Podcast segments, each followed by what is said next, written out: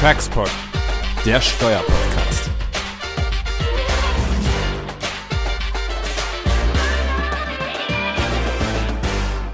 Wir bekommen das also bald hin mit einer globalen Mindestbesteuerung, aber auch mit ganz speziellen Regeln, die sich insbesondere auf die ganz großen Digitalunternehmen beziehen. Ein guter Fortschritt. Ja, mit diesem Zitat starten wir hier in den dritten Textport. Herzlich willkommen von meiner Seite.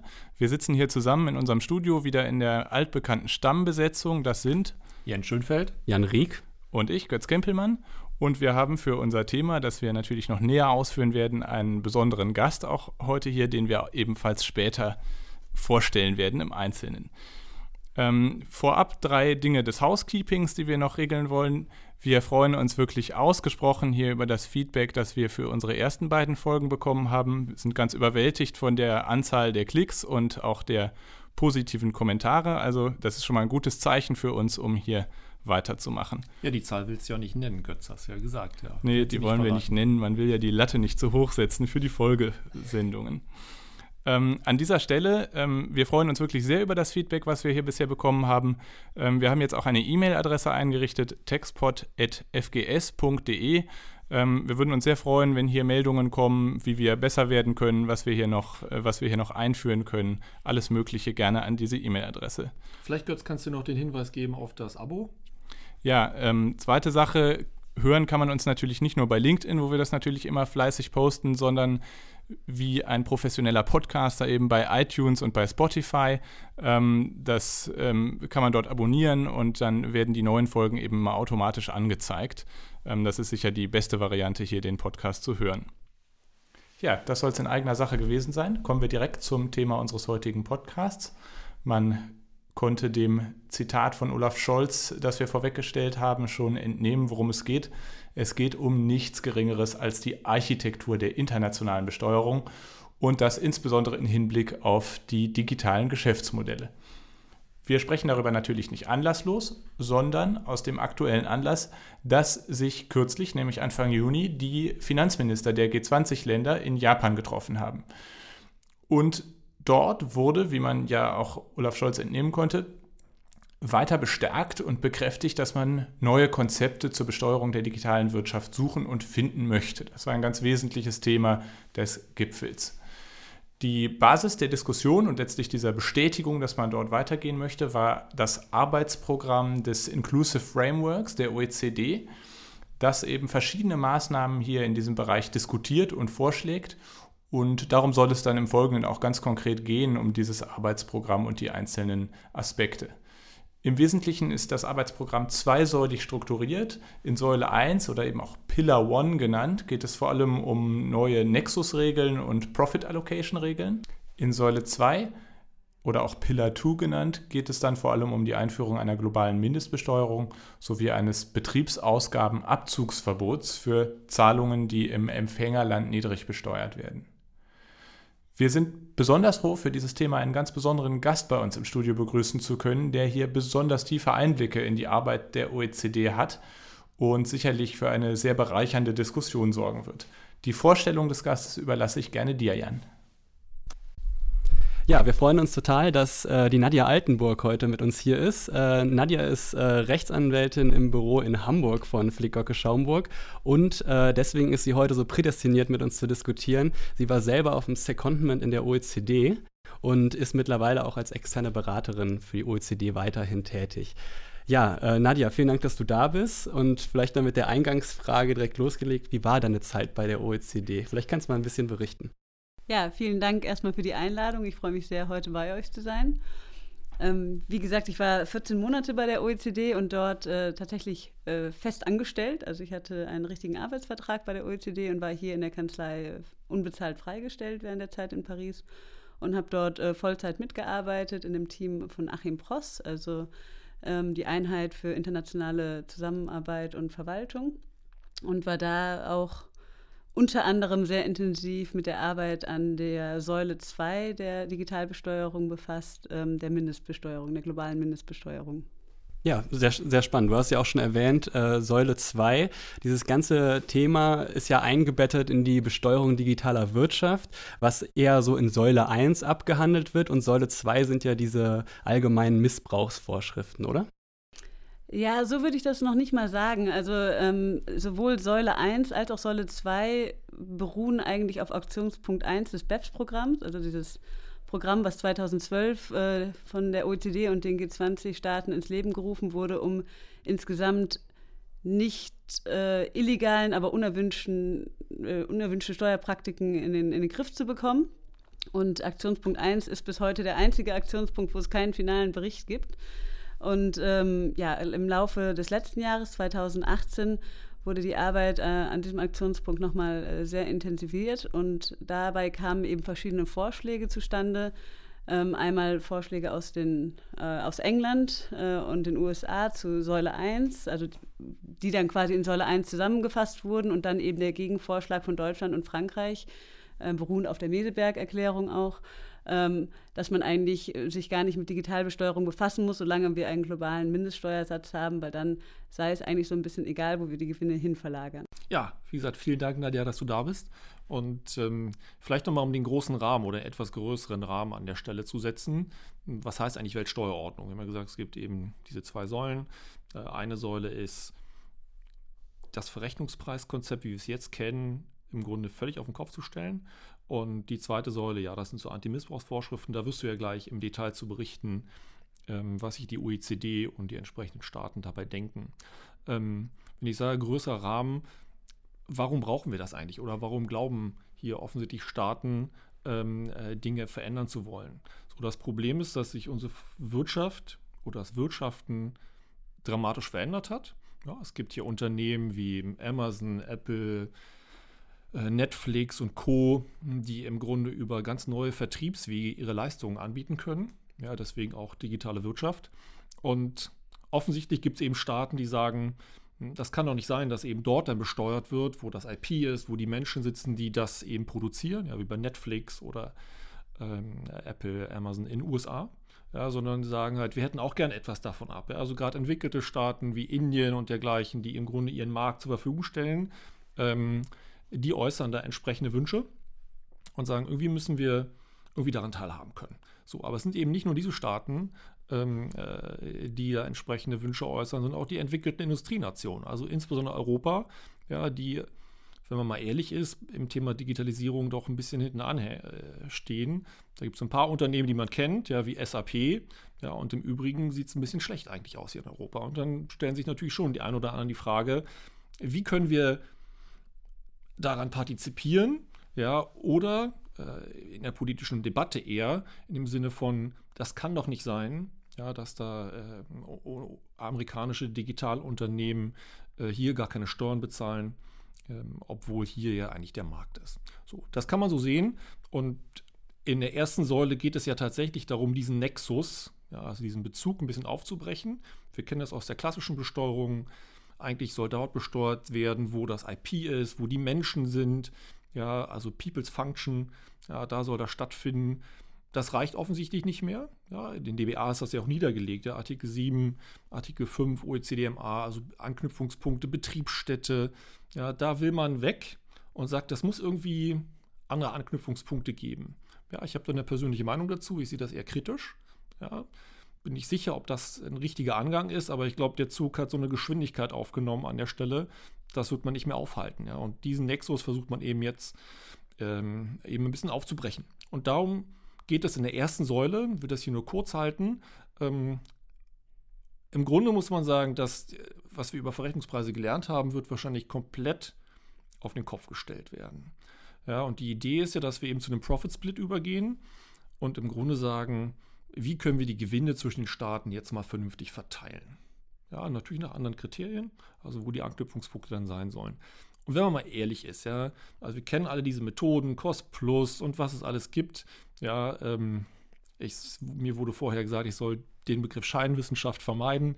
Ja, aber ähm, ich war letztens, äh, habe ich ähm, ein Zitat äh, gelesen äh, des kanadischen obersten Gerichts, ähm, die im Grunde gesagt haben, Transferpricing, das ist eigentlich nur vernünftiger Menschenverstand mit vernünftigen Menschen, die an einem Tisch sitzen und überlegen, wie verteilt man die Gewinne richtig. Und ich glaube, der Profit Split geht so ein bisschen in die Richtung, ja, dass man sagt, wenn man den neuen Nexus-Begriff anerkennt, ja, wo will man eigentlich Gewinne hin allokieren? Das ist mal ganz vereinfacht, aber wie gesagt, das ist sehr, sehr, äh, sehr, sehr kurz formuliert, aber im Bereich Transferpricing wird sich die Welt dramatisch verändern. Das soll, glaube ich, an der Stelle auch genügen. Ja, Jens, wenn ich an der Stelle ergänzen darf. Ähm, in der Tat ist es so, wenn, wenn der Vorschlag unter Säule 1 der G24 ähm, den, das Rennen macht, dann wäre es tatsächlich so, dass alles, was wir bisher über Verrechnungspreise gelernt haben, nicht mehr gültig ist. Also für jeden, der sich damit noch nicht befasst hat, jetzt ist die Chance, da einzusteigen und als Experte sich äh, das Wissen anzueignen. Ansonsten, wenn wir bei dem äh, Residual Profit Split Vorschlägen der USA bleiben, ist es doch so, dass wir die Verrechnungspreise immerhin für die regulären Gewinne beibehalten würden und nur die sogenannten Excess Profits, also die über x Prozent Gewinn hinausgehen, nach den neuen Regeln verteilen würden. Ja, der Teil zur ersten Säule ist ja tatsächlich schon mal sehr spannend und an, an dieser Stelle schon mal äh, war ja schon angeklungen, dass ähm, hier der Zug schon eine erstaunliche Geschwindigkeit äh, aufgenommen hat. Das kann man hier auch nochmal sehr gut äh, festmachen an dem Abschlussbericht, ähm, den der äh, Finanzminister hier aus, aus Japan, in dem es eben heißt, We will redouble our efforts for a consensus-based solution with a final report by 2020. Und wenn wir jetzt festgestellt haben, wie schnell das eigentlich alles geht, dann ist Nadja natürlich hier unsere Gelegenheit, um mal ähm, so ein bisschen reinzuhorchen, wer eigentlich dieser Zug ist, der da so schnell geht. Was sind die Leute, die da, die da im Wesentlichen in der, in der OECD ähm, zu diesen Lösungen kommen? Ja, also das ist wirklich äh, eine, sehr, eine sehr gute Frage und ich merke an den Fragen, die ich bei Vorträgen bekomme, dass äh, sehr viel Unklarheit darüber herrscht, wer eigentlich diese Arbeit vorantreibt. Also man muss sagen, ähm, die OECD als solche macht keine Vorschläge und entscheidet nichts. Die OECD ist sozusagen das Ohr, das zuhört ihren Mitgliedstaaten und dann äh, die Vorschläge sozusagen konsolidiert, weiterverarbeitet, technisch bearbeitet, äh, Feedback einholt und dann an die Länder zurückspielt und äh, versucht, einen, ja, einen entscheidungsfähigen Beschluss herbeizuführen. Ähm, wenn ich jetzt sage die Länder, dann sind das nicht die 36 äh, OECD-Staaten, sondern im Rahmen von BEPS ähm, wurde das sogenannte Inclusive Framework 2016 gegründet, also das für die ganze Welt geöffnet wurde, um einen wirklich globalen Standard äh, ja, einführen zu können. Und dort sind es mittlerweile 129 Staaten, die Mitglieder sind. Und die Beschlussfassung ist tatsächlich Consensus minus one. Das heißt, äh, man braucht schon eine große Schlagkraft oder eine große Einigkeit, um dieses äh, Projekt auch über die Bühne zu bekommen. Auch wenn hier das Ziel nicht ist, einen Mindeststandard einzuführen. Also hier wäre die Idee, dass man eben ähm, die Vorschläge der Digitalbesteuerung so weit voranbekommt, dass man ein, eine relevante Anzahl an Staaten dabei hat, um das, das System effektiv zu machen und für die Unternehmen eben auch, jetzt lacht Jens gleich, Doppelbesteuerung zu vermeiden, mit Blick auf die unilateralen Alleingänge, die wir ja in den letzten drei Jahren beobachten konnten. Ich würde gar nicht lachen. Ähm, ich hätte nur eine Nachfrage, und zwar, du hast ein schönes Bild gemacht äh, und gesagt, die OECD ist das Ohr. Ja, und jetzt wäre meine Frage, wer spricht eigentlich in dieses Ohr? Ja, in dieses Ohr ähm, sprechen in erster Linie die Mitgliedstaaten, also die den Druck äh, merken, äh, also die unilateralen Alleingänge, wie ich schon gesagt habe, Erhöhung von Verständigungsverfahren. Das sind natürlich wieder die Unternehmen, die sich auch an, die, äh, an ihre Finanzverwaltungen oder an ihre Staaten wenden. Ähm, die Arbeit ist tatsächlich relativ offen. Also wir hatten ja diese Konsultationsphase von Februar bis März, da wurden über 200 Kommentare äh, von Beratern, Unternehmen, Lobbyverbänden ähm, zugesendet. Die wurden auch alle ausgewertet. Ähm, das Team, was mit dieser Fragestellung befasst sind, hat auch einen Beraterhintergrund vorwiegend, also ist äh, nicht Finanzverwaltungshintergrund. Aber man muss natürlich sagen, dass die ähm, Vertreter der Mitgliedstaaten, die dann in den ähm, Konferenzen zusammensitzen, das sind natürlich alles Vertreter der äh, Finanzministerien die am Ende darüber entscheiden, wie es aussieht und was am Ende kommt. Hast du denn bei den Beratern der OECD einen regionalen Schwerpunkt ähm, feststellen können? Nein, also das Team war ähm, relativ international aufgestellt. Also der äh, Head of Division, Achim Prost, ist ein Deutscher, wie man am Namen erkennen kann. Und äh, das äh, Masterbrain, der, dem wir auch Aktionspunkt 2 äh, verdanken, ist äh, ein, ein, Neuseeländer, John Peterson. Und dann arbeitet äh, ein, weiterer Neuseeländer, eine Französin und ja, dann auch noch aus anderen Units Mitarbeiter mit. Das ist, also man kann keine, keine Länderinteressen äh, an dem Team sozusagen verankern. Ja, was hast du denn eigentlich genau da bei der OECD gemacht? Im Rahmen der Konsultation jetzt hier. Ja, ähm, also bei der Konsultation war es tatsächlich so, dass diese 200 Kommentare, die wurden von den beiden Teams, also Pillar 1 Team und Pillar 2 Team, im Einzelnen durchgelesen und nach äh, Themenschwerpunkten sortiert und aufbereitet.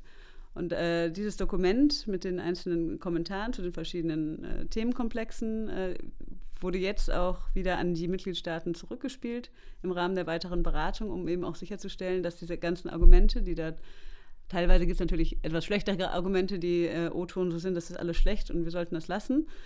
Das findet natürlich dann nicht so viel Gehör, also auch hier für die Zuhörerschaft, äh, wenn man Gehör finden will, dann muss man sich schon auch ein bisschen technisch mit den Dingen auseinandersetzen und erzählen, warum etwas nicht funktionieren kann und vielleicht Alternativlösungen aufzeigen.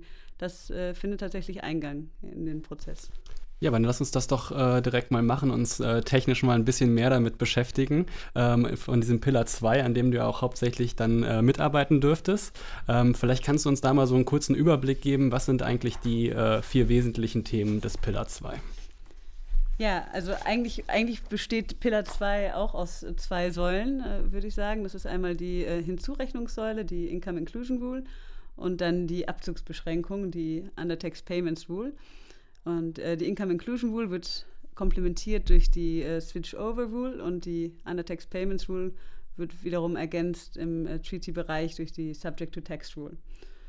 Ja, und dann äh, stellen sich, also hat man einmal sozusagen diese zwei Grundsäulen und dann stellen sich allerhand interessanter Fragen, ähm, wann wenden wir welche Regel eigentlich an, in welchem Rangverhältnis, mit welchen Mindestschwellen, welchen Vereinfachungen ähm, ja, aufgelistet sind diese gesamten Fragen in dem Program of Work, was Anfang Juni veröffentlicht wurde.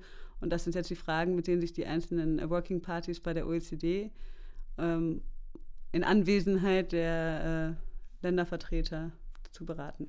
Was die ähm, Zuhörer wahrscheinlich am meisten interessieren wird, ist die Frage Mindestbesteuerung. Ja? Also das geistert ja auch durch die Gazetten. So, erzähl doch mal so ein bisschen, was heißt das eigentlich? Was gibt es da so für Vorstellungen? Ja, ist das irgendwie etwas, wo man sagt, jedes Unternehmen soll im Durchschnitt den und den Steuersatz sein? Und wenn ja, wie soll das funktionieren? Gibt es da konkrete Vorstellungen? Also es ist ein Zusammenspiel verschiedener Vorstellungen. Also ähm, vorneweg, es ist alles offen.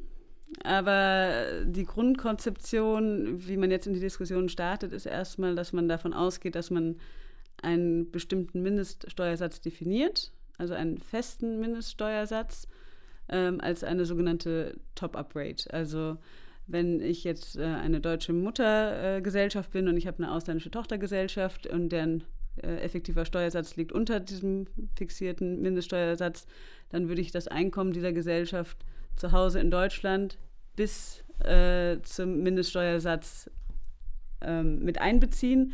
Ich würde es aber nicht, wie wir das heute in unserem ASDG machen, äh, dem nationalen Steuersatz unterwerfen.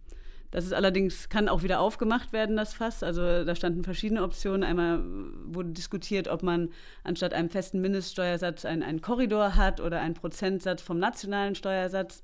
Da hat man aber relativ schnell erkannt, dass das relativ undurchsichtig wird und einfach ziemlich schwer zu handhaben, wenn man bei 129 Ländern sagt, 50 Prozent vom normalen Steuersatz, äh, kann man sich schon vorstellen, dass das sodass der Trend tatsächlich dann zu einem äh, echten Mindeststeuersatz geht. Und, ähm das ist jetzt die Arbeitsthese, aber mhm. endgültig beschlossen ist das. Nein, natürlich nicht. Natürlich nicht. Aber ich meine, wo wir dich hier haben, äh, alle hören Mindeststeuersatz und sind natürlich jetzt, muss die Frage kommen.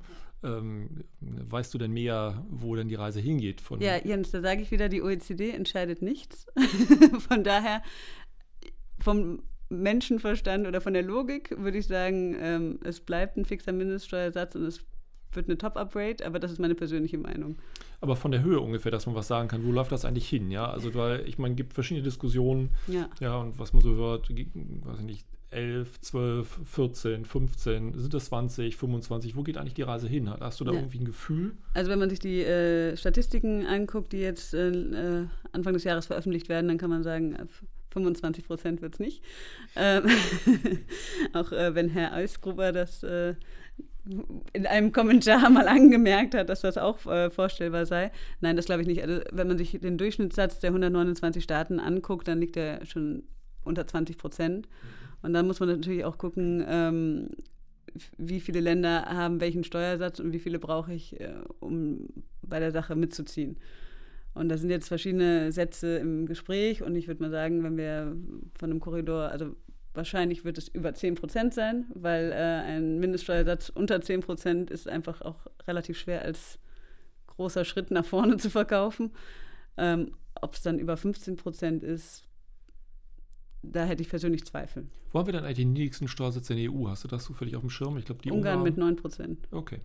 Ja, aber interessant ist ja vielleicht, äh, ist ja vielleicht auch in dem Zusammenhang, äh, gibt es einen einheitlichen Mindeststeuersatz oder gehen dann die Staaten dann plötzlich doch wieder. Ähm, nee, genau, das war ja das, was ich, äh, das, was ich meinte, ein fixer Mindeststeuersatz für alle. Okay. Genau. Aber dann stellt sich natürlich die lustige Frage, was ist eigentlich mit äh, präferenziellen Regimen? Und da finden wir, also Ungarn mit seinem allgemeinen Steuersatz von 9 Prozent, klar. Aber dann haben wir natürlich auch äh, Frankreich, Italien, Niederlande, Luxemburg, alle mit ihren IP-Regimes, die dann auch teilweise bis 0% Steuervorteil gewähren. Und werden die dann ausgenommen oder würde man die dann mit austrocknen wollen bei der Gelegenheit? Dann solche. Ja, das wird diskutiert.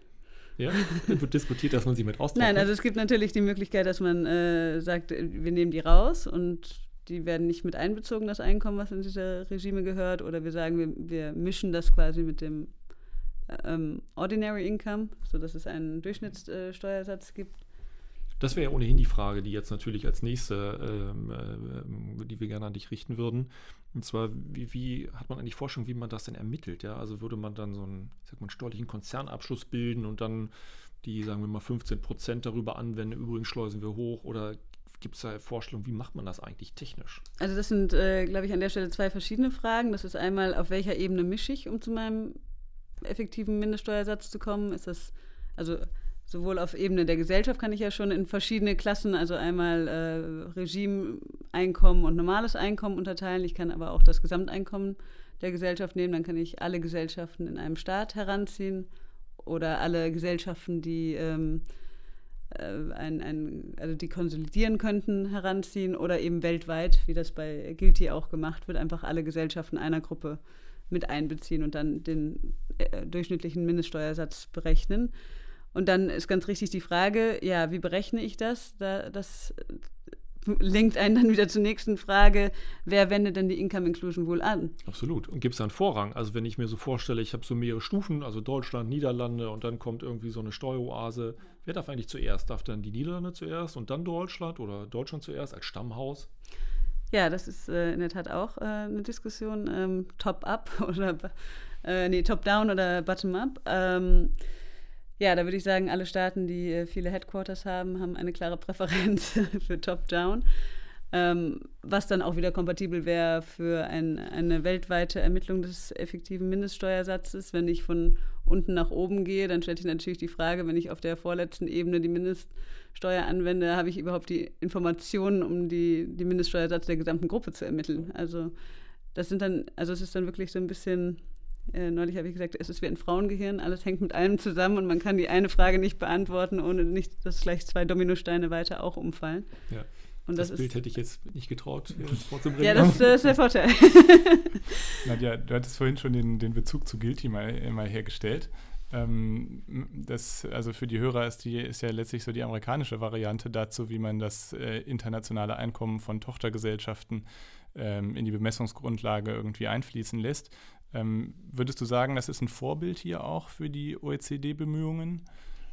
Also es wurde in der Tat auch viel mit äh, amerikanischen Beratern oder auch der, der, der, Steuerverwaltung diskutiert und besprochen und vor allem auch äh, hinterfragt, warum denn bei Guilty eine weltweite Betrachtung herangezogen wurde und nicht länderbasiert vorgegangen wurde. Und ähm, die USA haben in der Tat gesagt, dass es äh, zu komplex sei oder sie dachten, dass es zu komplex sei, aber sie mittlerweile auch durchaus sich vorstellen können, dass auf Länderebene durchführen zu können. Also es, äh, in der Tat, wenn man sich äh, Guilty anguckt und die äh, Income Inclusion Rule, dann würde man sagen, ja, das ist, war vielleicht die Blaupause. wie der Prozess, die technische Arbeit vorangegangen ist, nein. Also es ist jetzt nicht, dass wir uns Guilty angeschaut haben und von dort weitergearbeitet haben. So. Ja, und wahrscheinlich habt ihr euch auch nicht einfach nur zwei Wochen Zeit genommen wie die Amerikaner. Nee, nee also äh, wir sitzen da seit äh, Dezember 2018 intensiv dran und äh, das Team, was damit befasst ist, natürlich schon seit 2015. Ja, und die Amerikaner sind natürlich auch echte Pragmatiker, muss man sagen. Also ich kann mir gut vorstellen, wenn wir jetzt hier äh, Deutsche ans Werk lassen, dass die auch auf die Idee kämen und sagen, ja, also die Ermittlung der Einkünfte auch im Ausland, das machen wir mal so wie bei den Zurechnungsbesteuerungen, alles nach deutschen Regeln. So, was natürlich ein wahnsinniger Aufwand wäre. Ja, das ist, glaube ich, die Hauptbefürchtung aller Unternehmen, dass sie in Zukunft irgendwie für jede Gesellschaft Jahresabschlüsse nach 50 Rechtsordnungen machen müssen.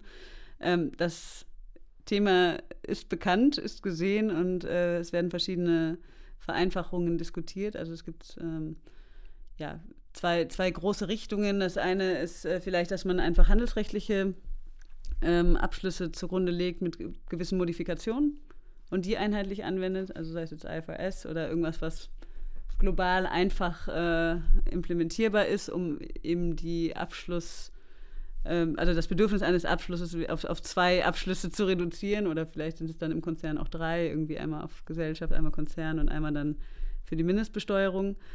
Ähm, und das andere ist eine Art äh, Freizeichnung, dass man ähm, sich die Steuerbemessungsgrundlage und den Steuersatz eines anderen Staates anguckt und schaut, ist das ungefähr vergleichbar mit dem, was ich habe. Also jedes Steuersystem hat ja seine vor- und Nachteile. Also wir haben ja den 6a ESTG, der ist jetzt auch nicht überall auf der Welt bekannt und könnte auch als missbräuchlicher Steuervorteil angesehen werden oder wie man Verluste vor- und zurücktragen kann. Das sind ja alles kleine Variationen, die nicht kompatibel sind, die sich aber auf die effektiven äh, Besteuerung auswirken, aber deswegen nicht unbedingt ungewollt sind. Und wenn ich dann sage, naja, okay, also die Niederlanden, die haben jetzt grundsätzlich einen Steuersatz, mit dem bin ich einverstanden und die Steuerbemessungsgrundlage ist so breit und die haben da jetzt nichts äh, Schmutziges drin, also keine, keine Ahnung, Notional Interest Deduction wie die Nachbarn, ähm, dann würde ich die grundsätzlich erstmal freizeichnen und würde alle Einkünfte, die unter dieser Gesellschaft sind, nicht mehr bei mir einbeziehen. Ja, ganz interessant. Aber vielleicht ist ja in dem Zusammenhang auch nochmal eine Chance für die EU, nochmal über GKKB nachzudenken, wenn man so an einheitliche Bemessungsgrundlagen denkt. Allerdings, klar, dann klammern dann natürlich die anderen äh, OECD-Staaten wieder aus. Ja, also tatsächlich ist so die ähm, Arbeitsdevise keine Harmonisierung der Bemessungsgrundlage. Also ich habe noch studiert, als das mit der GKKW das erste Mal aufkam. Ich glaube, da habe ich schon studiert. Das ja. ist ja irgendwie so ein Monstrum. Das gibt es seit 100 Jahren und ehrlich gesagt, der Jan, da glaube ich nicht ernsthaft dran, dass das mal kommt. Es war ja nur eine Hoffnung, ja. Ja, was mich zum Thema Mindestbesteuerung natürlich interessieren würde, Nadja, ist, ähm, äh, mit der ATAT wurden jetzt ja gerade die europäischen Staaten verpflichtet, hier Hinzurechnungsbesteuerungssysteme gerade mal einzuführen. So wie, was ist dann eigentlich das Verhältnis? Also ich, aus deutscher Sicht kann ich mir gut vorstellen, wie man sich das vorstellt, nämlich dass dann eben auf diese Mindestbesteuerung dann nochmal die Hinzurechnungsbesteuerung on top kommt, vielleicht auf 25 Prozent hochschleusen. Ist das wirklich das, was angedacht ist? Also in der entschieden ist nichts, hm? alles offen. Ähm, in der Diskussion war es jetzt erstmal so mit dem ersten Vorschlag, dass man gesagt hätte, ähm, Hinzurechnungs-, also nationale Hinzurechnungssysteme sind vorrangig anwendbar und werden dann für die Berechnung des Mindeststeuersatzes mit berücksichtigt. Und wenn ich durch eine Hinzurechnung nach AStG schon über dem relevanten Mindeststeuersatz bin, dann würde die Income Inclusion Rule nicht mehr zur Anwendung führen. Vielleicht einfach vor dem Hintergrund, weil äh, natürlich jeder Staat, der eine Hinzurechnungsbesteuerung hat, auch ein Interesse an diesem Steuersubstrat hat und sich das nicht so gerne dann von irgendeiner amerikanischen Mutter oder wo auch immer durch eine Income Inclusion Rule wegnehmen lässt. Auf der anderen Seite war auch ein äh, sehr starkes Votum aus der Konsultation, dass wenn wir so eine globale Mindestbesteuerung einführen, doch eigentlich in der Lage wären, diverse andere Missbrauchsbekämpfungsvorschriften, also ASTG als prominentestes Beispiel, aber auch Zinsschranke oder was wir jetzt mit den Hybrids bekommen oder Lizenzschranke auch vielleicht einfach wieder abschaffen. Mhm.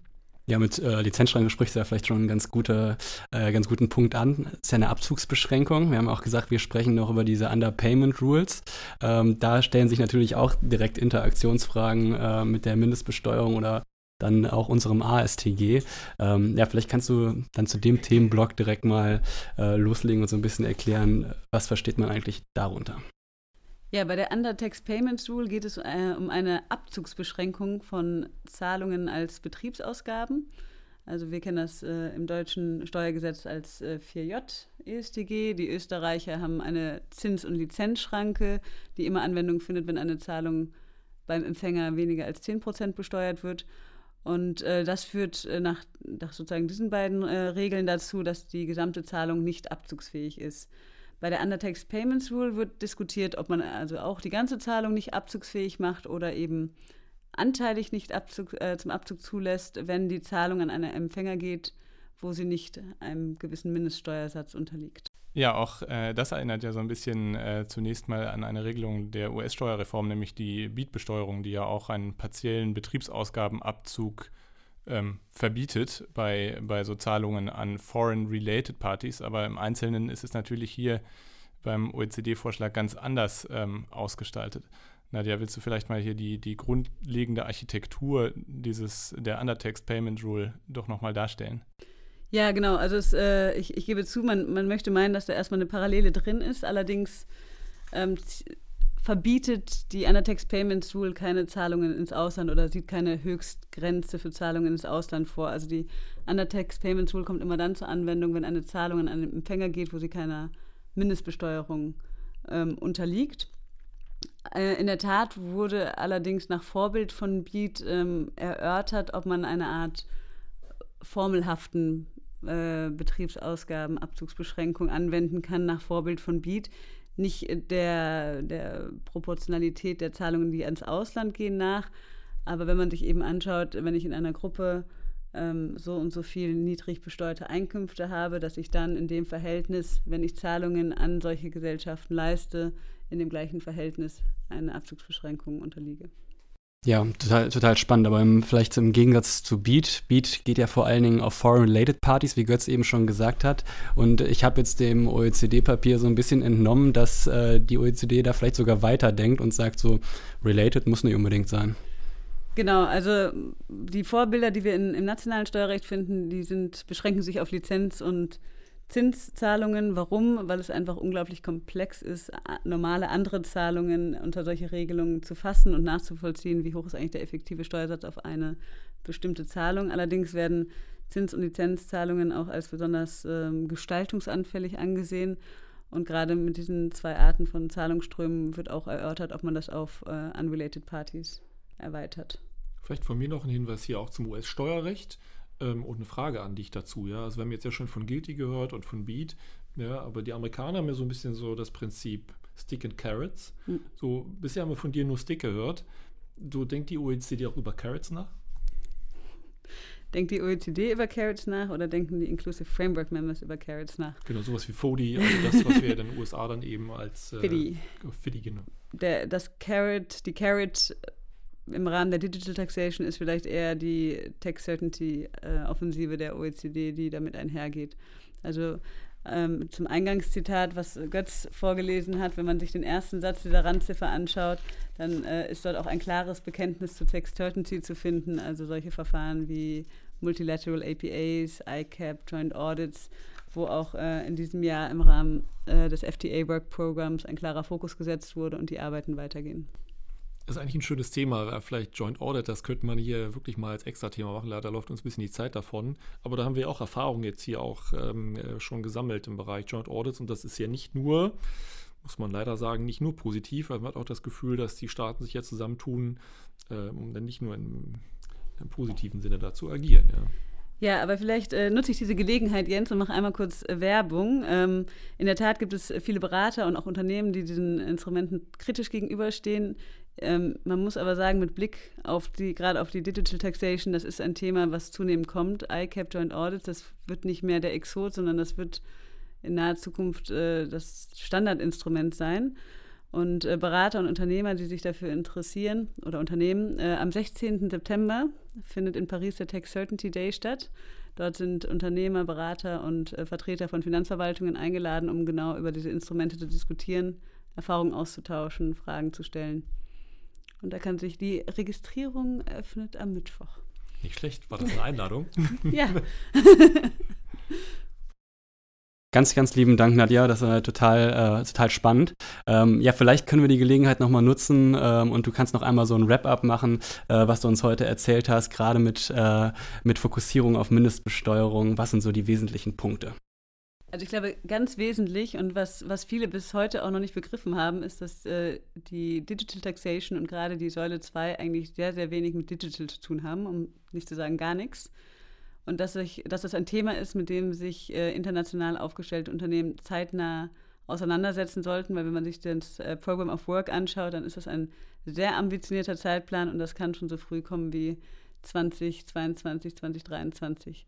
Also wir haben gesehen, welche Fahrt äh, BEPS hatte und das Tempo ist nicht minder langsam. Ähm, ja, und was so die Knackpunkte sind, äh, die oder die entscheidenden Weichenstellungen, das ist eigentlich, wie wird es kommen? Welche related Parties sind äh, erfasst? Wird es bereits so geringe Beteiligungsverhältnisse wie 10 Prozent treffen oder gehen wir hoch auf 25 oder 50 Prozent? Welche Carve-outs haben wir einmal mit Bezug auf Höhe, also äh, nehmen wir nur die kleinen und Mittelständler aus oder gehen wir auf die CBC-Reporting-Schwelle hoch? Das sind alles Fragen, die diskutiert werden und ähm, man kann auf jeden Fall sagen, wer CBC-Reporting pflichtig ist und äh, 50 Prozent Beteiligung hat, der wird drin sein. Ja, auch von meiner Seite vielen Dank, liebe Nadja. Und ähm, ja, wir arbeiten noch an einem kleinen Extra, wir wollen aber noch nicht verraten, äh, was als Extra zu dieser Folge noch kommt. Ja, Vielen Dank. Damit lassen wir es bewenden und ähm, bis zum nächsten Mal.